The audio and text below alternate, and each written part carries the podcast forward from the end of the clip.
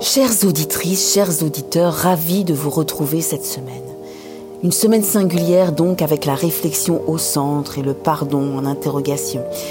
Hier, alors que je flottais dans mes pensées, je réalisais quelle chance j'ai, une chance inouïe, que Rudy Saada, Sandrine et toute l'équipe de RCJ me proposent de faire ce petit billet d'humeur une fois tous les 15 jours.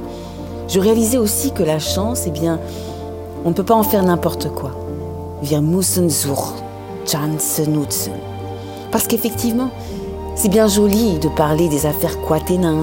Oui, je prononce en latin pour tenter d'élever le niveau. C'est bien joli les affaires caténins, quatenins, affaires Bayou, affaires de certains qui s'amusent à cracher sur la République, à l'état de droit, à la présomption d'innocence. C'est bien joli de regarder des vidéos si tristes de l'Assemblée nationale, triste théâtre d'une démocratie épuisée, souvent épuisante. C'est bien joli de lire les tweets des Zemmour, des Obono, des Rousseau 2.0 et autres vides abyssales de la pensée nationaliste ou populiste. Mais ça nourrit pas son homme et encore moins sa femme. Et surtout, c'est tellement dangereux. Cynthia, mon amie, me dit souvent que la seule chose qui nous appartienne vraiment, c'est le temps. Je crois aussi qu'une autre chose fondamentale et nécessaire à la paix sociale, c'est l'espace. Or, notre espace et notre temps sont aujourd'hui colonisés, obstrués par tout ce bruit nocif et sans intérêt.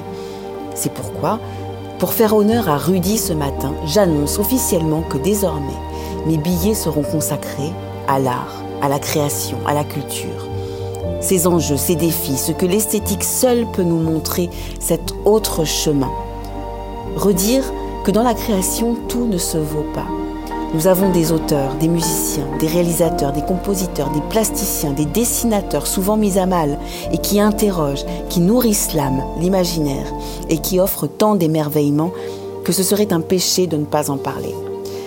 Face à tant d'horreurs du quotidien, ce billet d'humour et d'humeur sera donc artistique ou ne sera pas. Et je vous laisse donc tout de suite avec la musique de Laurent Couson. À dans 15 jours.